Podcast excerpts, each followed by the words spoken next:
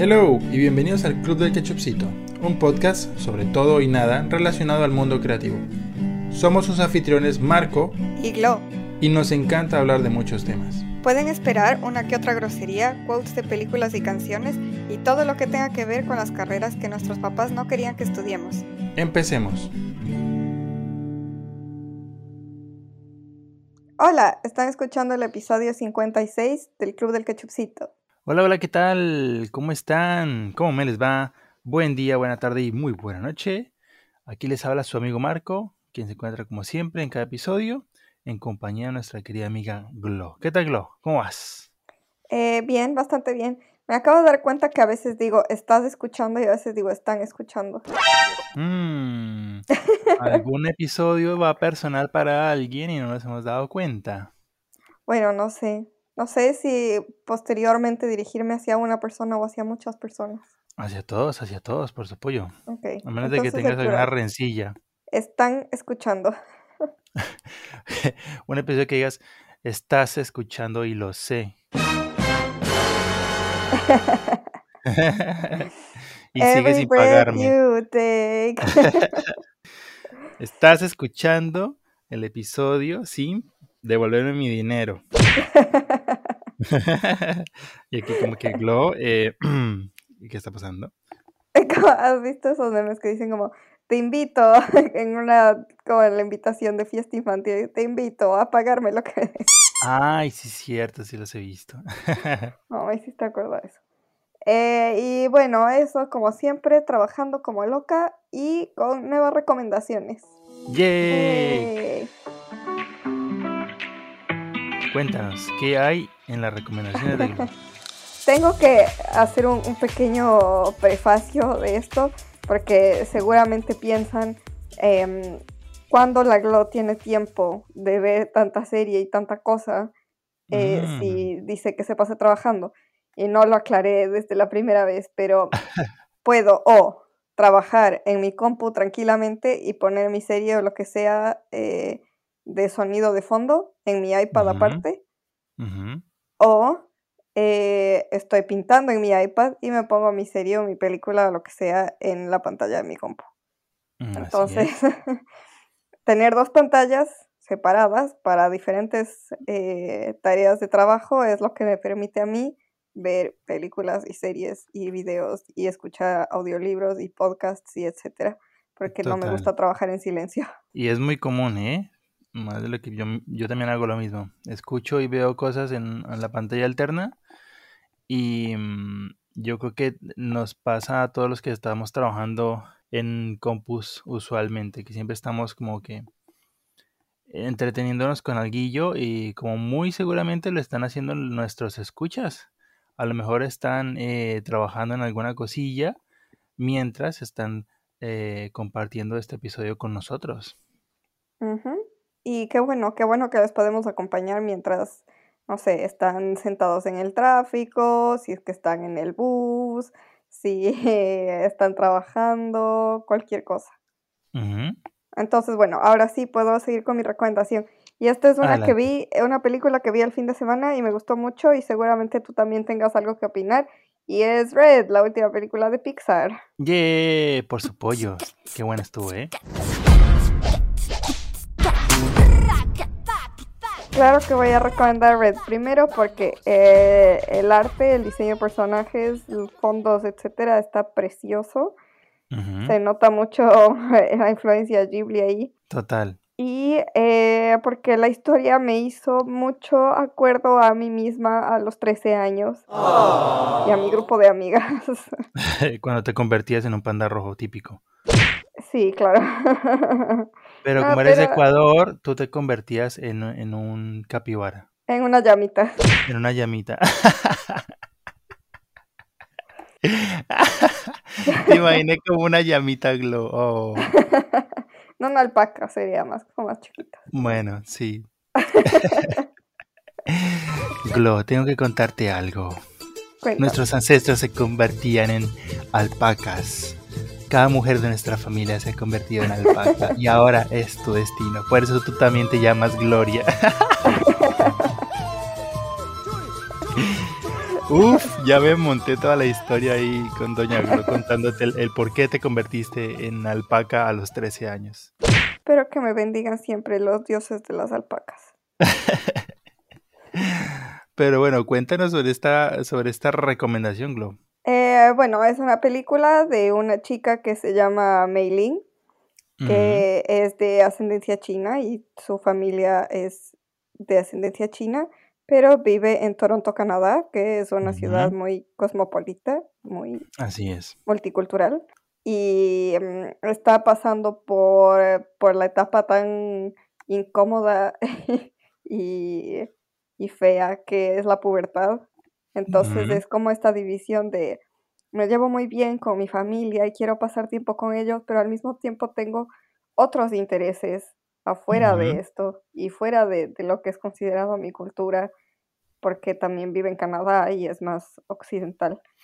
Em, y, quiero pasar más tiempo con mis amigas y estar así como en esta división de, estoy forjando mi, personalidad en esta época y, y, quiero ser una persona diferente a lo que es mi mamá y seguramente la mamá quería ser una persona diferente a lo que era su mamá y así. Entonces como choques culturales, relación con padres, cómo te encuentras a ti misma como persona y sobre todo en esa edad que es tan incómoda como dije antes, ¿no?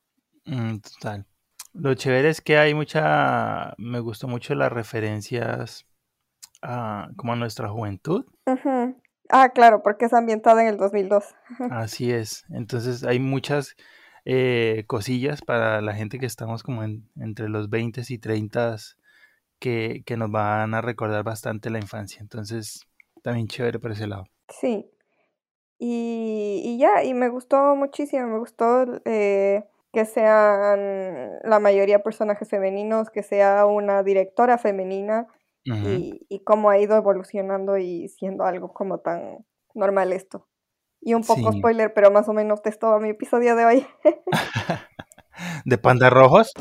No, de mujeres en animación. ¡Yay!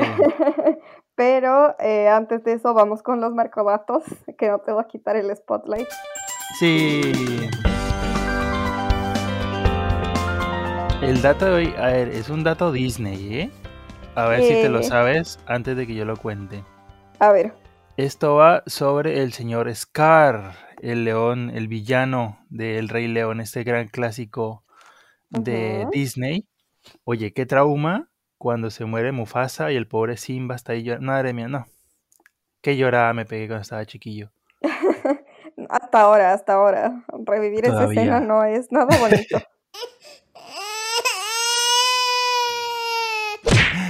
Pero bueno, este dato va sobre Scar. ¿Tú sabías que Scar es un apodo y no su verdadero nombre? Sí, sí sabía, pero no me acuerdo el verdadero nombre. Pues resulta que en un libro que salió eh, un año después del estreno de la peli, que se llama Tale of Two Brothers, se revela su verdadero nombre. Tiene su apodo Scar, que en inglés significa cicatriz, precisamente por la cicatriz que se hizo en su rostro y con la que ya lo vemos en, la peli El Rey León. Pero antes de ello, su verdadero nombre eh, siempre fue Taka, que lo triste es que en su Suahili en el idioma swahili significa desecho o tierra. Ay, qué triste. Sí, qué mal. Imagínate ser los papás de ellos. y es aún peor cuando te pones a buscar qué significa Mufasa en swahili. Porque Mufasa significa rey. Imagínate, tienes dos hijos y el uno A uno le pusieron rey y al otro tierra. Hazme el favor. ¿Cuál será el favorito de estos dos? Me pregunto. No, qué triste. Y a lo mejor eso nos da un poco más de la pista de por qué creció el Don Scar ahí todo ardido con Don Mufasa. Tiene sentido. Que no justifica lo que hizo, por supuesto. no justifica armar una legión de llena. Pero nada, me parece interesante, no, no sabía yo este dato sobre este gran clásico de Disney. No, qué bien, este terminó siendo un, un, perdón por ese sonido, este terminó siendo un episodio muy eh, en temática Disney y, y, eso está, directamente relacionado conmigo, ¿no? Por supuesto.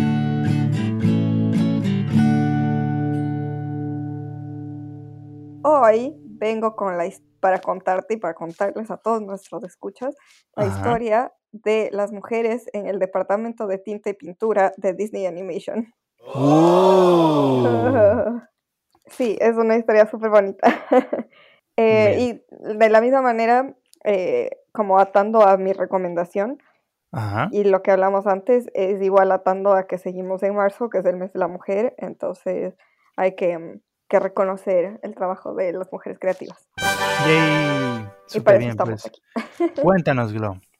Siempre sabemos, o sea, al menos lo que, los que trabajamos en carreras creativas, que entendemos un poco de la parte de animación y también, pues, no sé si te acuerdas que siempre daban, como en Disney Channel, y eso el, el making of de las películas, y salían los animadores dibujando y las hojitas que se pasaban para cuando era la, la, animación hecha a mano. La, sí, este proceso de, animación tradicional. Entonces, cuando empezaron a, animar eh, medios visuales, desde siempre, eh, la conexión que compartían el dibujo y el color fue más o menos, no digo 100%, pero dividida entre eh, los animadores y los que pintaban sobre las células o las ¿Cómo se llaman estos? Las láminas. Yo, yo lo conozco como acetatos. Unas láminas plásticas transparentes. Ajá. Sí, entonces eh, una legión de artistas femeninas son las que trabajaban pintando directamente en estas láminas de acetato. no oh. tienen nada que envidiar al, al, artista técnico más experimentado, ¿no? O sea, es una presión impresionante. O sea, para, para traducirlo de pronto a lo de hoy en día, habían ilustradores que hacían como el line art y estas chicas ilustradoras se encargaban de colocar eh, el color, básicamente, ¿no? Pero de manera tradicional. Sí, hacían que los dibujos a lápiz de los animadores ya tengan como su vida, su profundidad y mm, tal vez como, como en un reflejo de la sociedad en la que vivían. El trabajo de ellas se mantuvo como muy oculto hasta muy recientemente. Órale, sí es cierto, porque cuando, cuando echamos cabeza, o por lo menos en mi caso, eh, recuerdo muchas, muchas imágenes en, en videos eh, sobre que hablan sobre la animación tradicional y siempre se muestra el señor ahí sentado con sus hojitas y pasando una encima de otra, dibujando, pero hasta que me comentaste ese asunto, exacto, hasta que me comentaste ese asunto, no recuerdo yo haber visto imágenes de mujeres pintando eh, como que cada frame, ¿no? Entonces, eh, bueno, digo que el trabajo permaneció oculto porque en el 2017 la autora Mindy Johnson sacó un libro que se llama, se llama pues, eh, Art and Paint, The Women of Walt Disney's Animation. Entonces, en este libro ah. ella recopiló como cinco años de investigación sobre todas las mujeres que trabajaron en la que se llama época dorada de la animación y que sus vidas y trabajo nunca fueron reconocidos. Mm. Entonces, bueno, por eso eh, les voy a contar sobre el departamento de Art and Paint de Walt Disney Animation Studios y la historia de las mujeres que trabajaron eh, en este departamento. órale, órale. Entonces, vuelve en el tiempo. Imagínate que es 1930, 1940.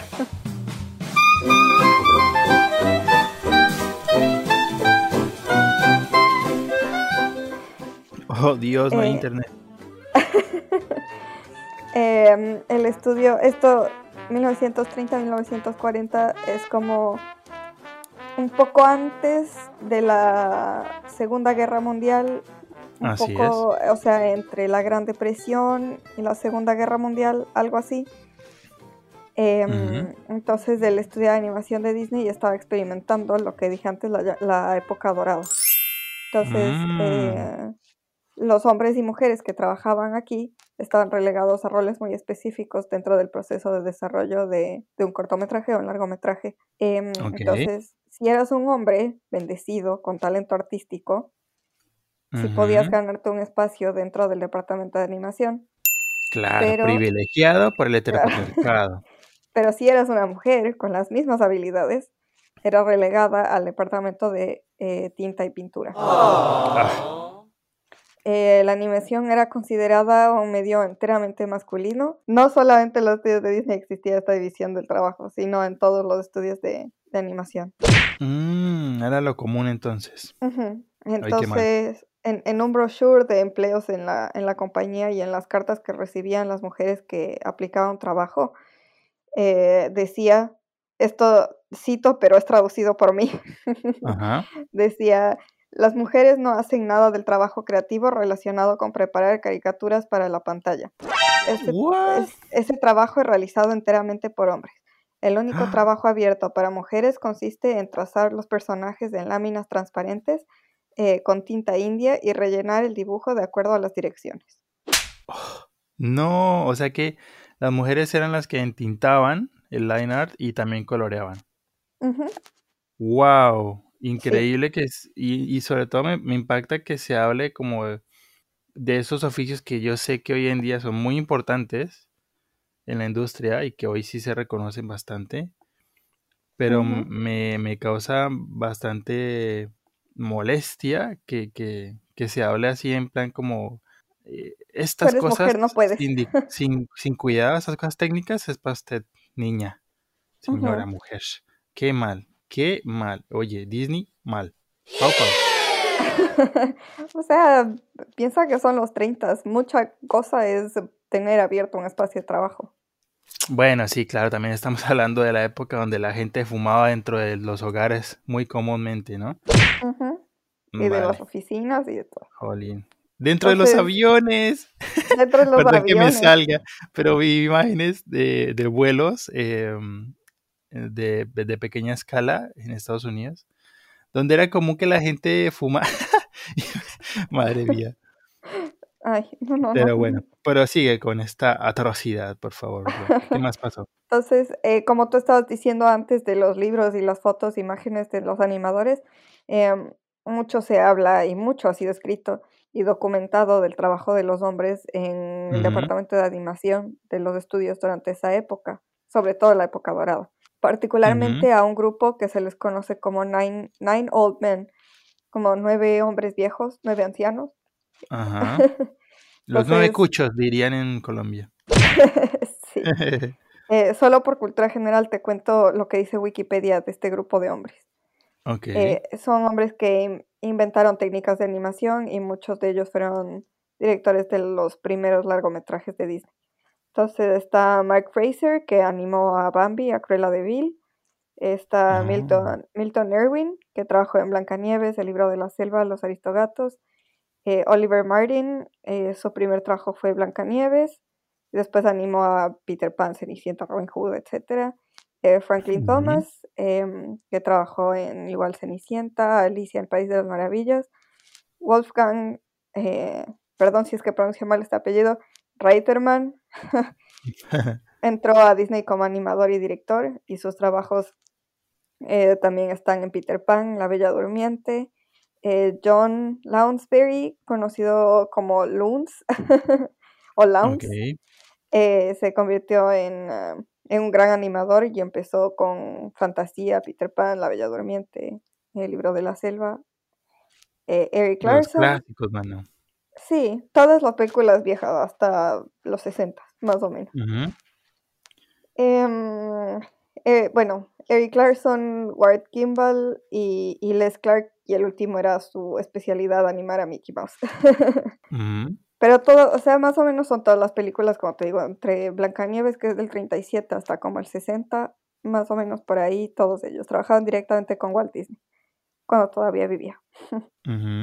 Eh, pero volviendo al, tema principal, tampoco existe una definición o una lista de mujeres como Nine Old Women. O sea, no tienen este estatus de leyenda. Claro, era un grupo selecto de señores nada más un, club de hombres con un letrero afuera que decía No Girls. Qué mal. ¿Te acuerdas o has visto cómo funcionaba la animación en esa época? Eh, tengo entendido que se ponía, hay un fondo pintado, encima se colocaban estos acetatos con, con, los personajes, y una vez que se ubicaba el personaje sobre el fondo, se hacía una fotografía con un aparato grandísimo. Exactamente. Eh, que iba guardando fotograma por fotograma el movimiento de, la peli, ¿no? Y era un... Me impactaba mucho porque era una máquina grandota para tomar una fotografía. Sí. Y parecía... ¿Has visto esa típica escena donde tienen a James Bond eh, aprisionado y el, y el doctor malito está por disparar un rayo láser justo a la entrepierna? Pues la, el rayo láser se parecía mucho al aparatote este que tomaba las fotos de los frames. Un armatoste ahí gigantesco. Ajá. Em, entonces, sí, para animar una película en estándar son 22 frames por segundo. Y hay veces, bueno, creo que por economizar y tal, hacían como 15 eh, en esa época. Imagínate cuánto es para un largometraje que dura una hora, hora y media. O sea, si son 22 por segundo, solo calcula cuántas de esas láminas se necesitaban por película. Wow, La cantidad de ¿eh? gente trabajando en eso. Aparte la cantidad de dinero para pagar a toda esa gente que está trabajando. Sí, es cierto. Entonces, cada dibujo que hacían los animadores, que ya era el final, pasó por las manos de una de estas chicas. Porque tenía que tener un trazo más preciso y una eh, aplicación del color súper meticulosa. Claro. Entonces era como 100 mujeres que trabajaban en el departamento de tinta y pintura y prepararon estas láminas de acetato que fueron fotografiadas para la producción final, como hablamos. Entonces, había dos, o sea, las que trabajaban en tinta y las que trabajaban en pintura. Y las entintadoras eran como las chicas cool, eran las reinas del departamento. Con el buen pulso que tenían, tenían que calcar a la perfección el dibujo del animador, pero al mismo tiempo capturar el sentimiento que los animadores querían representar. Entonces, claro. también todos estos dibujos, como son de los animadores, son trazos súper sucios porque tienen un montón de líneas encima y encima y encima. Entonces ellas tenían que dibujar eso perfectísimo y limpiar todo el dibujo que estaba. Claro, sí, exacto, eso es lo que hacen el tintador. Pasan limpio ya en líneas definitivas todo el lápiz y el desmadre del ilustrador. Órale. Y las pintoras, en cambio, tenían otro desafío. Eh, tenían que darle la vuelta a la lámina para que no se manche, eh, porque si pones la pintura encima se mancha la tinta, ¿no? Entonces había que darle la vuelta y dentro de las líneas calcadas, pero así exacto, eh, tenían que, poner el color exacto, porque aparte del color se, se hacía en un laboratorio aparte. claro, y de cuadro a cuadro no puedes, no puedes variar el color. Se va a notar y tenían que trabajar súper rápido porque si es que se seca un poquito la pintura deja marcas oh. del pincel. Ahora imagínate tú cuando, nos quejábamos de colorear en el computador, en el Photoshop. Hazme el favor. Imagínate. o sea, mientras yo leía todo ese proceso era como, qué impresión que me da pensar en la, en, en la espalda de esas chicas. No, imagínate el, en la vida de la pobre que de pronto se le haya ido una gota de más y haya regado el, frame. No, hombre. Imagínate. Y mm, al principio las pinturas tenían números para identificar y luego empezaron a nombrar los colores de pintura con el nombre de las chicas. Entonces era como un honor especial. O sea, es como yo tengo mi rojo eh, tono glow. Qué chévere. Eh, entonces las chicas que trabajaban en el departamento durante el día tenían dos breaks eh, en los cuales venía una empleada y les traía té y algún snack ocasional. Pero imagínate que esas jornadas larguísimas. Y como era de esperarse, claramente en los 30 y 40 todos se vestían muy bien. Entonces iban a trabajar con vestido, con tacones altos, con collares de perlas. Justo la pinta ideal para sentarse a ilustrar y pintar. con tinta y con pintura permanente. Y em, después ya se hizo como requerimiento que utilicen una bata o un mandil de seda, pero no por proteger la ropa, sino para evitar que la partícula de la tela caiga sobre la lámina. ¡Wow! ¡Qué fuerte! Hasta ahora me, me flipa, como dicen aquí, el nivel de, de atención a estas cosas. Claro. Y al mismo tiempo que el uso de las batas, también utilizaban guantes blancos de algodón para no manchar con huellas digitales la lámina. Mm, sí recuerdo haber visto guantes blancos. Pero muchas de ellas le cortaban al guante el pulgar y, uno de los dedos de la mano dominante para poder sostener bien el, el pincel o la pluma que estaban usando. Órale. Entonces es como que tenían que ser súper precisos y se encontraban sus técnicas y sus truquitos para, para hacer su trabajo mejor. Se daban sus mañas. Entonces, la mayoría de, de estas mujeres no llegaban ni a los 25 años. ¿Se morían a los 25? No, no, no, o sea, su- sus edades mientras estaban trabajando ahí. Ah, ok. Sí. Y dije, ¿qué? ¿Que estaba hecha la pintura o qué pedo? O sea, trabajarían ahí desde los 20 hasta los 25 años, más o menos. Oh, ok, ok, ok. Uf, Y de promedio ¿eh? ganaban 18 dólares a la semana. No. Eso comparado con los 300 a la semana que ganaba un animador de alto rango. Wow, qué fuerte. Y, pero, o sea, en la parte positiva, digamos, un departamento en Hollywood en esa época costaba como 17 al mes. Ok. Imagínate esos precios ahora. Entonces muchas de ellas compartían eh, la vivienda y tenían lo suficiente para sus gastos personales. Pero Claro, aparte pero de la mala paga, muchas de ellas tenían que trabajar doble jornada eh, para poder llegar a los deadlines y se dejaban los ojos Claro. completando las miles y miles de láminas que necesitaban para la producción.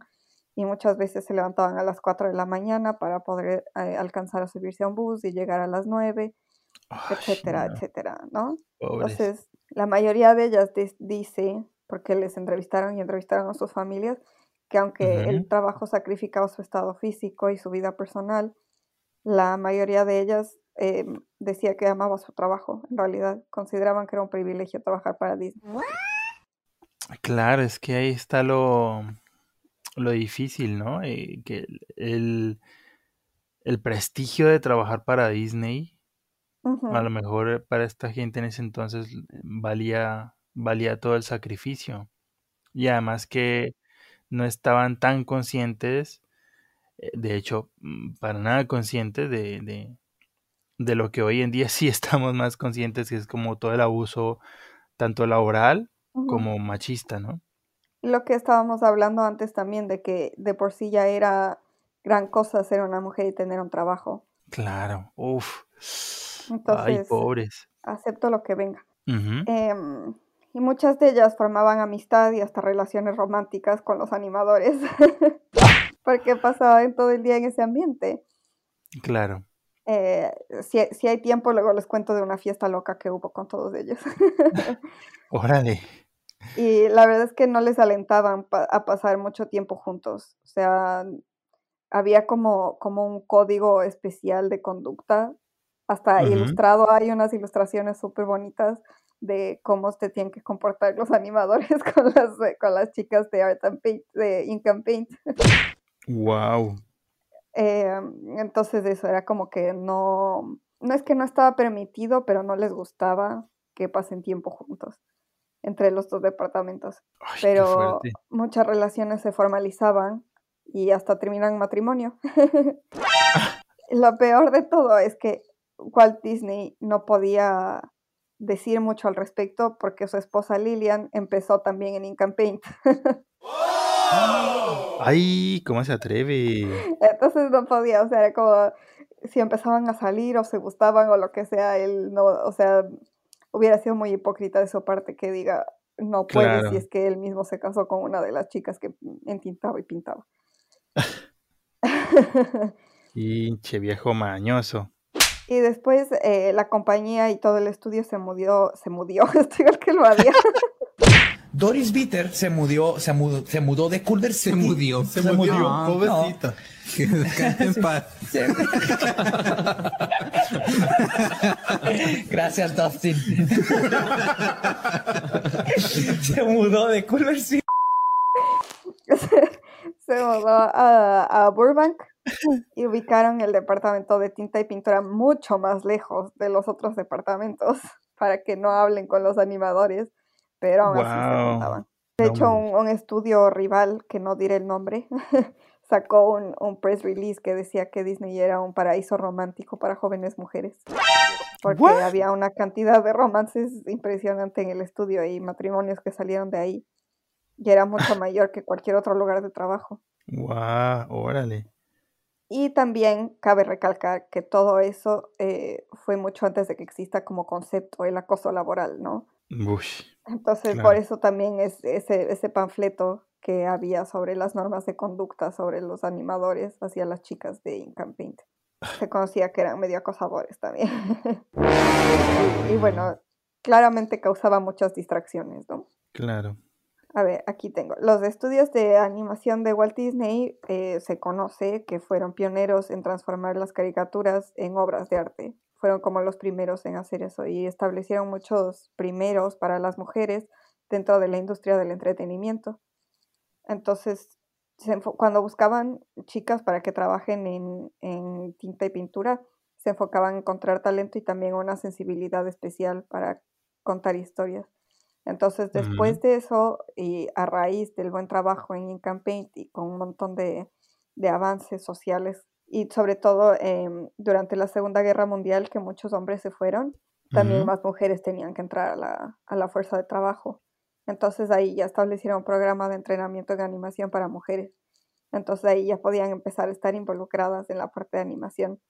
Y era lo que anteriormente un espacio dominado solo por hombres. Wow, qué fuerte, ¿no? Y justo eso, después de la Segunda Guerra Mundial se abrieron muchas puertas para, para las mujeres dentro de otras disciplinas de la producción.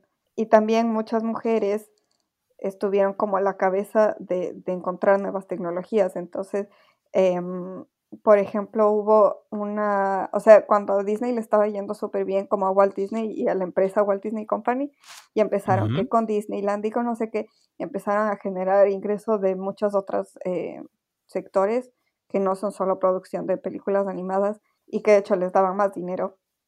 Como que Walt Disney dijo, no quiero dejar la animación porque así empecé, pero me quiero dedicar a algo más. Entonces como que se desentendió un poco del estudio y, les dio menos presupuesto para sacar cosas.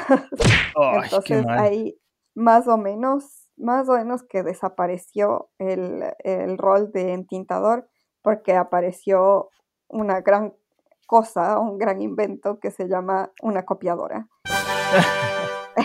Entonces, del mismo dibujo del, del animador, sacaban una copia en el acetato y solo tenían que pintar. Entonces, si ves una... como siempre, robándonos puestos. si ves como tipo eh, los 101 dálmatas, los aristogatos, Robin Hood, no se me ocurren mucho este rato atrás, pero se puede ver un montón de líneas súper sucias entre cuadro y cuadro. Ah, y es por explica esa texturilla, claro. Y se mandaban comunicaciones entre ellos, entre, entre el departamento este de, la pintura con, los animadores diciendo, por favor, hagan las líneas más limpias, porque esto es lo que va a estar en la película final. Y así se pasaban peleando. El otro, ¿cómo que quieres que haga más limpias las líneas? Y es que eh, esta es mi forma de dibujar y así tengo que animar y no sé qué. Y bueno, no, hombre, se agarraban a, tope. Entonces, si tú comparas em, como las originales, originales, en las que sí estaba involucrado Walt Disney, como la Cenicienta, por ejemplo, los trazos son perfectos, la pintura es perfecta, los mm. fondos son perfectos. Y después como que tienes esto y son líneas súper sucias, porque ya tenía menos presupuesto. Pues. A la maldita sea. Pero ganó bastante dinero, así que Buenas por otras. Aparte a mí me parece lindísimo, o sea, a veces dices como, wow, estoy viendo como el making of al mismo tiempo que el producto final. Sí, o sea, y es muy buen dato, ¿eh? Yo pensaba que este, este granulado, esas texturillas que se notan en las pelis, yo pensé que era por la antigüedad y, mm, y no por, por esta conversión de técnica de la que nos estás contando. Está interesante. Pero, por ejemplo, Alicia en el País de las Maravillas es más vieja que Los 101 Dálmatas. Y se ve mucho más clara. Es por esto. por las chicas de Ink and Paint. Hay que hacerle un repaso a las pelis viejitas para checar estas diferencias. Solo toma como ejemplo los dos. Eh, Alicia en el País de las Maravillas, Peter Pan, así, y comparado con, con los Aristógatos. Bueno, claro que en, en, la, en la peli de Alicia, en el País de las Maravillas, también se hizo como un, trazado eh, sobre movimiento de personajes eh, como live action, ¿no? Eh, creo que todas lo hacían eso. O sea, en, en La Bella Durmiente. No sé si cuenta como rotoscopía, Creo que sí cuenta como rotoscopía. pero a lo mejor eso también ayudó al- a la pureza de la fluidez y el movimiento, ¿no? Em, entonces me da un poco de pena a la final saber que, que también iba a existir un documental en Disney Plus sobre esto, pero y a raíz del éxito de- del libro de Mindy Johnson, pero sacaron un anuncio así tipo, espérate que ya viene este contenido y nunca supe nada más, nunca hubo tráiler, nunca nada, entonces no sé en qué habrá quedado. El cochino machismo otra vez. No sé, o sea, muchas veces hay como peleas de intereses, de, de dineros. Ujú. Como siempre. Ajá, o de derechos y no sé qué, las distribuidoras, tal y cual. Entonces, no sé en qué quede, supongo que les actualizaré apenas sepa algo, pero me da pena porque me hubiera gustado mucho ver documentales con las familias de estas mujeres que, que cuenten así como mi mamá trabajaba aquí, se conoció con mi papá acá y no sé qué. Claro. Sería súper bonito. Igualmente, como es Disney y tienen que lucrar de todo, eh, claro que iban a sacar una línea de mercadería sobre and Paint. Entonces estuvo disponible en la Disney Store un tiempo después de, de lo que salió el libro. Wow. Y, y me quiere, y me muero por tener este libro, pero es muy caro. Em, así que patrocinen, no si les cuento lo que aprendí del libro. Sí, por favor, oye, eh, apoya. De hecho, nunca hemos hecho. Está muy mal, pero nunca hemos hecho esto. Pero si quieren hacer un spot o algo, aquí hay espacio publicitario de sobra disponible para ustedes. Patrocinen al Club de y promuevan sus eh, negocios o lo que quieran promover. Sí. Eh, y bueno, no puedo terminar el episodio sin nombrar específicamente a muchas de estas mujeres. Eh, empiezo con Lillian y Edna Disney, que eran las esposas de Walt y Roy, respectivamente. Estuvieron en la compañía desde que empezó. Eh, Kathleen Dollard fue la primera mujer empleada por Walt Disney Company, aparte de claramente las esposas de Walt y Roy, ¿no? Eh, Mary Tebb, que hizo la, la tinta y pintura del corto Skeleton Dance, que es súper lindo. Wow, un clásico. Eso en blanco y negro todavía. Y Sí, muchos sí. trabajos de Silly Symphonies, que eran los primeros cortitos. Eh, Virginia. Fleener eh, empezó a trabajar igual en el departamento de tinta, después se movió a limpiar láminas, luego a fotografía. Se Eh, mudió. ¿Qué? Creo que olvidaste decir se mudió. Se mudó, se mudó, se mudó de Culver Se murió. Se murió. Ah, pobrecito. Que descanse en paz. Eh, Jane, Jane Bear, Bear, no sé cómo se pronuncia, eh, empezó en el departamento de animación ya con otras mujeres y fue la responsable de, esto es muy chistoso, pero mm, es muy lindo también. Ella animó las velas que se caen del pastel de cumpleaños de Aurora en La Bella Durmiente. Ok, wow, qué específico. Sí, pero me parece cute ese dato. Em, Gretchen Albrecht, que empezó en Incampaign también durante los 70s, después supervisó el cambio de dibujo a mano a dibujo digital. Wow. Y eh, Patti Peraza, que trabajó en efectos especiales y fue la primera mujer en recibir crédito por animación de efectos especiales. Wow. Así que muchas gracias, porque gracias a todas ellas es que ahora eh, eh, pudo ser la directora de Red, gracias a todas ellas que abrieron el camino.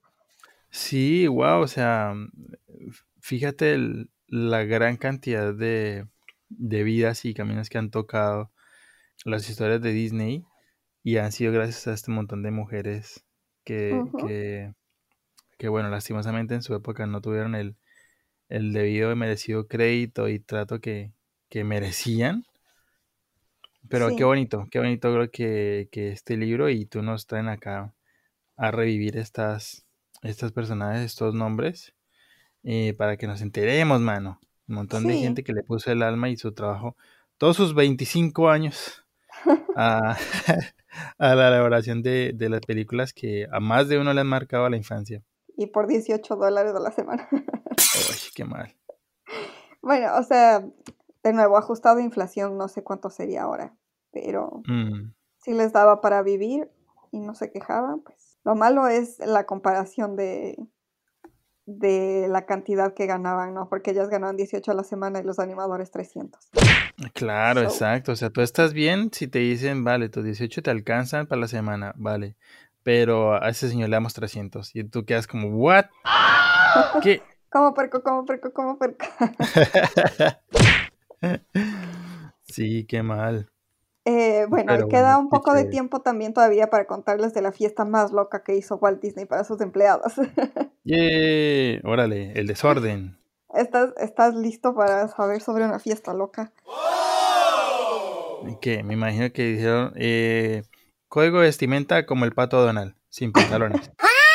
No, pero sí había código de vestimenta. Ok. Eh, después, de, después del lanzamiento de Blancanieves en el 37, eh, Walt- y Ujú. tuvo un exitazo, ¿no? Entonces Walt Disney quería em- eh, premiarles a sus empleados. Entonces al principio como que sabían que, que les iban a dar un bono. Eh, y después él reservó un fin de semana en un hotel que se llamaba Norconian en Norco, California. Entonces era para sus empleados, sus respectivos esposos, amigos, etcétera, todos invitados y todos los gastos pagados. O sea, comida, Wow. bebidas, estadía, todo, todo. Era para ir un fin de semana. Entonces el Norconian era un hotel que llevaba toda la élite de Hollywood, tenía cuartos de lujo, piscinas, canchas, todo para estos eventos de gran capacidad. Mm, Entonces, la idea de Walt era que sea un día como de campo, con actividades deportivas, así todo super wholesome, la piscina, cena, baile, dormimos y el siguiente día nos vamos, ¿no? Ajá. Entonces, él reservó el hotel para uso exclusivo del estudio ese fin de semana. Ok. Y claramente, como conté antes, esta división física que existía entre el departamento de animación y el departamento de, de tinta y pintura eh, también estaba dividido aquí. Entonces, en el primer Ah. piso del hotel estaban los hombres solteros. En el segundo piso del hotel estaban las mujeres solteras.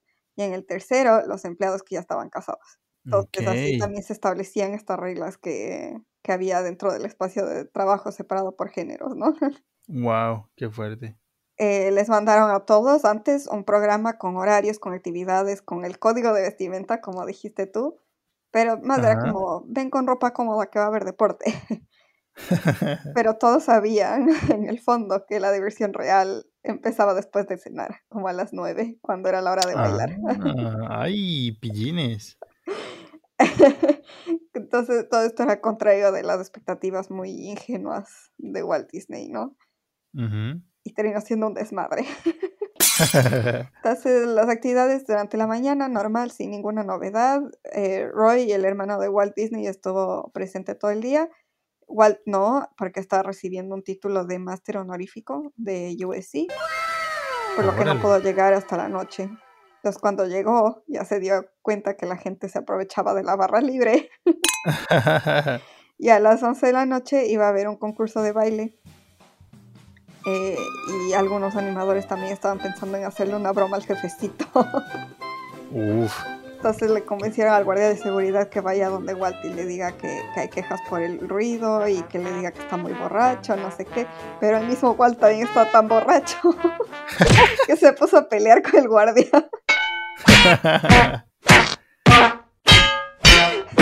Después de eso, todavía borracho, se levantó a dar un discurso em, y como ya se sabía que les iba a dar un bono por el trabajo en la película, pero en su discurso no mencionó nada del bono. Entonces los animadores y las chicas de Incampaign creyeron que el bono era esa fiesta. Entonces iban a Oh. aprovechar lo que más puedan de dicha fiesta, porque era como, ya pues este es nuestro premio, saquémosle el jugo, ¿no? Claro. Entonces, después de las 12, todos empezaron a beber y beber como los peces en el río, ¿no? y se juntaron alrededor de la piscina a bailar. em, y bailaban un paso que en esa época se llamaba The Big Apple. Y Ok. era. El, el paso de baile este era como muy controversial porque El tenía. paso prohibido. tenía raíces, no, no por nada de índole sexual, sino porque tenía raíces de la cultura africana, entonces era como arriesgado, ¿no? No común entre la población caucásica. Apropiación cultural. Entonces Walt y Lillian se retiraron a su cuarto y dijeron como ya que se queden ahí en la fiesta, no pasa nada.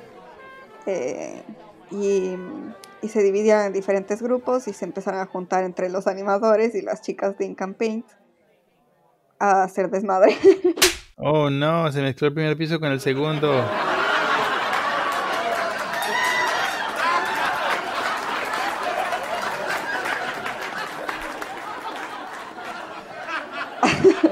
El pecado. Eh, uno de los animadores hasta sacó un caballo del establo y montó ese caballo al lobby del hotel y subió hasta el primer piso. ¡Wow! Y, seguía creyendo, está tan borracho que seguía creyendo que estaba en la planta baja y se cayó desde el piso, eh, desde el primer piso alto a unos arbustos que estaban. Corre como el viento, tira al blanco. Sí. Eh, y hasta después de eso hicieron cómics sobre el suceso que te voy a mandar. Está súper, súper gracioso, me encanta. Y claramente ignorando las reglas de que no se mezclen entre los dos grupos, ¿no? No, ya, ya, me metí un caballo al hotel, ya de permisión. no, o sea, no sabían ni, ni dónde se quedaban dormidos, o sea, nada. Entonces muchos de ellos ya se fueron el domingo en la mañana y muchos extendieron la fiesta todo el domingo y dormían ahí y el siguiente lunes iban a trabajar. ¡Wow! ¡Qué fuerte! Los empleados del hotel luego le contaron a Walt todo lo que hicieron y los destrozos causados. y le oh, dio tanta vergüenza que nunca más habló. Y si las personas querían seguir trabajando ahí, tampoco podían mencionar la fiesta. Y nunca más hicieron una fiesta o un evento parecido. Ah. Qué da risa, todo el desmadre que van a haber hecho. Es, que también les entiendo, porque digo, tan tensos después de tanto trabajo de más de dos años en la producción de, de Blancanieves, era más que justificable tener un desenlace así, pues. No, qué mal. Es que me imagino, ellos todos felices esperando a que les contara lo del bono y al final no les dicen nada. y, la verdad no sé si es que sí recibieron el bono o no. pues ojalá sí. Aunque bueno, ya con lo que nos cuentas, dudo de si, de si les habrán dado el bono. Después de su comportamiento en la fiesta. Yo creo que el bono se fue en, en, reparar los, los daños del hotel. Y una indemnización para el caballo. que da mucha risa. O sea, pienso en eso y digo como... Es, es gente normal. Todos siempre hemos sido así. O sea... Claro. No sé, hoy en día yo creo que no es habrán pedos muchísimo más grandes y catastróficos, pero para la época me imagino que eso habrá sido pues Sodoma y Gomorra. que me da risa y, vergüenza ajena también. no, hombre, me imagino. Y cuánta vulgaridad. Mujeres sin tacones. Ay. ¿Cómo se atreven?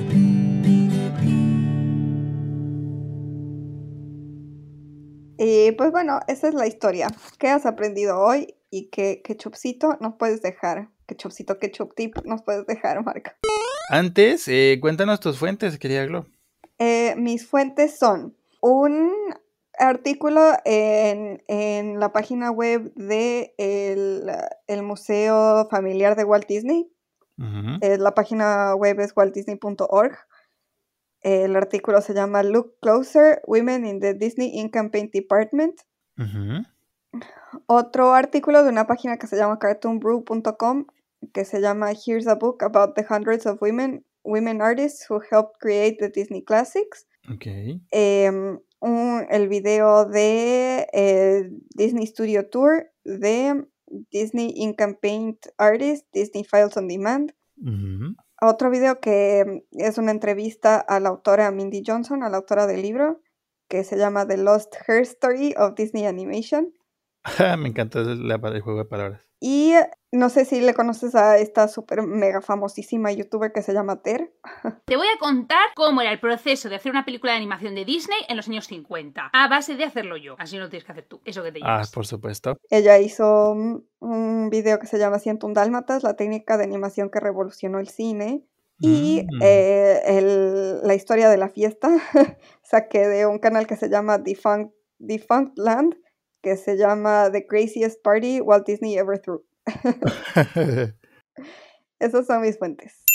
Ay, qué bien, Glo. Y quisiera decir el libro de Mindy Johnson y lo diré cuando lo tenga. Oh. Oye, oye, apóyenos, apóyenos para comprarle su librito a la Glo, que se lo merece, por supuesto. Eso, entonces ahora sí nos puedes decir tu ketchup tip y nos puedes decir eh, qué has aprendido hoy, sobre todo. Bastantes datos eh, increíbles eh, de asimilar por las injusticias laborales que sucedían en, en, aquella época.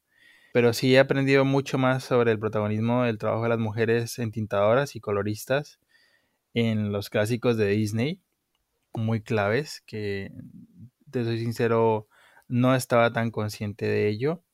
Es que nadie estaba. Exacto, hasta el 2017. la mayoría de gente asimilaríamos que había hombres y mujeres y ya, pero, pero este eh, como ocultamiento del protagonismo de mujeres en, en, la industria de animación en aquella época, wow, eh, sorprendente. Y claro, como tú lo dices, que, se revele y se hable de esto apenas hasta el 2017, cuando estamos hablando de algo de los 30 y 40, o sea, terrible que haya tomado tanto tiempo para, para que hablemos de esto, ¿no? Sí, que aparte eh, de lo que vi y leí, eh, Mindy Johnson dice que cuando empezó la investigación fue a los archivos que tienen registrado ahí todos los los dibujos originales de todas estas películas y, pidió información sobre Income Paint y le trajeron creo que cinco carpetas de todos ah. los archivos que hay ahí. Entonces, como, ¿cómo, ¿cómo puede haber un archivo tan pequeñito del trabajo de tantas mujeres? Wow, qué triste. Entonces, ni siquiera en, en, los mismos archivos de Walt Disney Company tenían nada de idea sobre esto.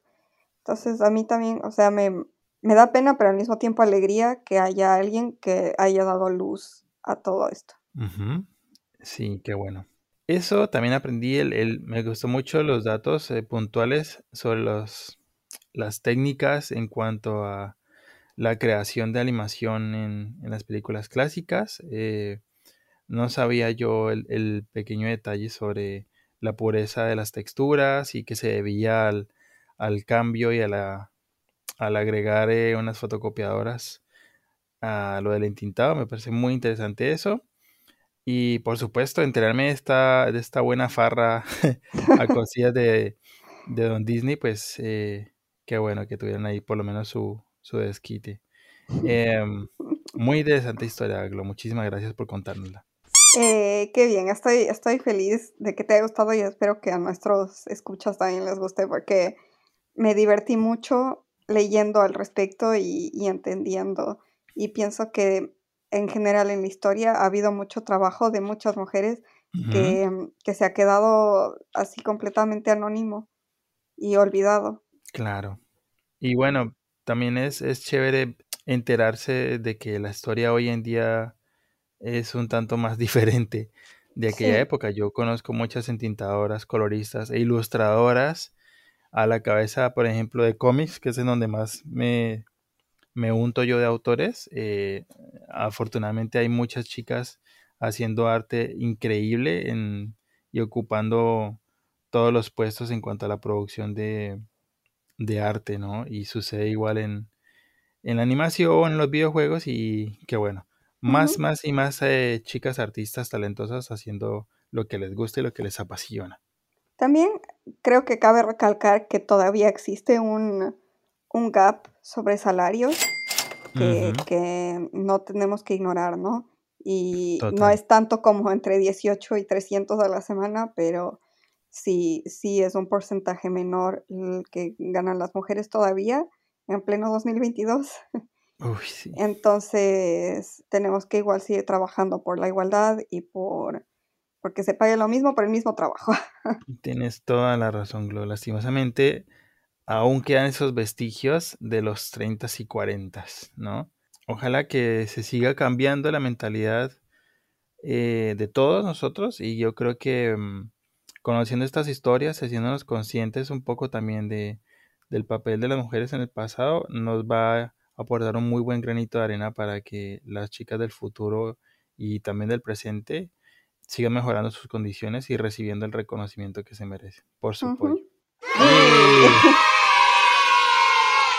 Eh, bueno, mi ketchup tip es eh, investigar sobre cualquier mujer que esté haciendo un trabajo importante en cualquier área, sea creativa o científica o lo que sea, que hay muchas mujeres actualmente trabajando y trabajando muy duro por hacer las cosas bien dentro de su área, dentro de su, no sé, segmento.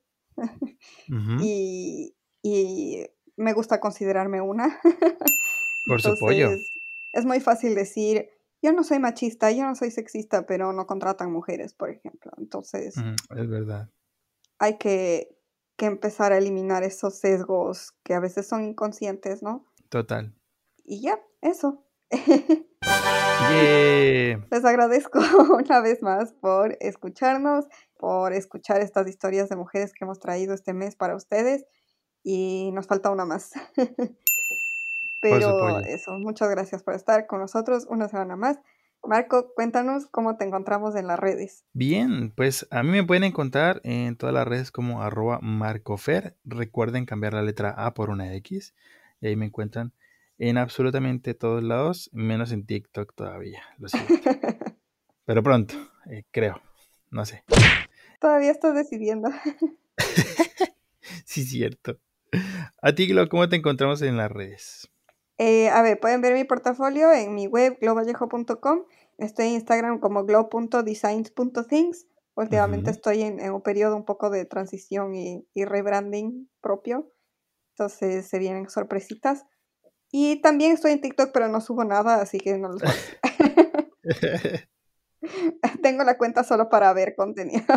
Pronto nuevas cosillas de Glow. Eh, muy atentos a su Instagram. ¿Y por qué no? A su TikTok también. A lo mejor nos, nos, nos encontraremos una glow bailarina por ahí, haciendo los pasos prohibidos de Disney. El, ¿cómo, dije que se llamaba Apple? ¿Qué? Ya te digo. The Big Apple. Mm, el reto del Big Apple por Glow. se viene. Tengo, tengo que ver cómo es. Voy a buscar en YouTube cómo se baila el Big Apple. Si es muy ofensivo, Glow, abstente, por favor. es eso. Faltan. Faltan nuestras redes. ¿Falta qué? Nuestras redes del ketchupcito. Ah, sí, para allá vamos. Recuerden, ¿qué tal les pareció este episodio? ¿Qué opinan? ¿Sabían sobre la historia que nos cuenta Glo?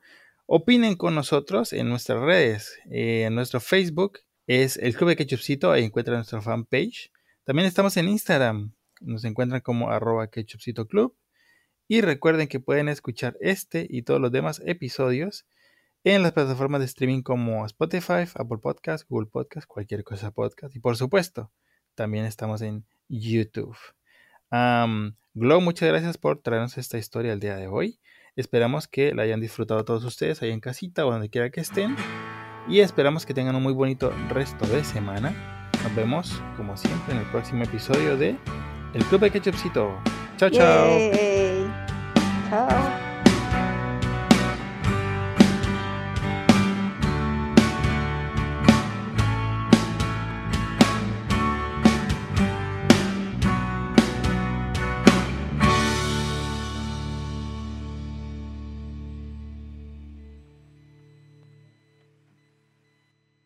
El material audiovisual que se verá a continuación ha sido utilizado única y exclusivamente con fines formativos y de entretenimiento. Se recomienda la discreción del espectador. Y decidieron comenzar a revisar sus notas y teorizar sobre lo que estaba sucediendo. Doris Bitter se mudó, se mudó, se mudó de Culver City. Se mudó, se, mudó. Ah, pobrecita. en paz. Gracias, Dustin. se mudó de Culver City.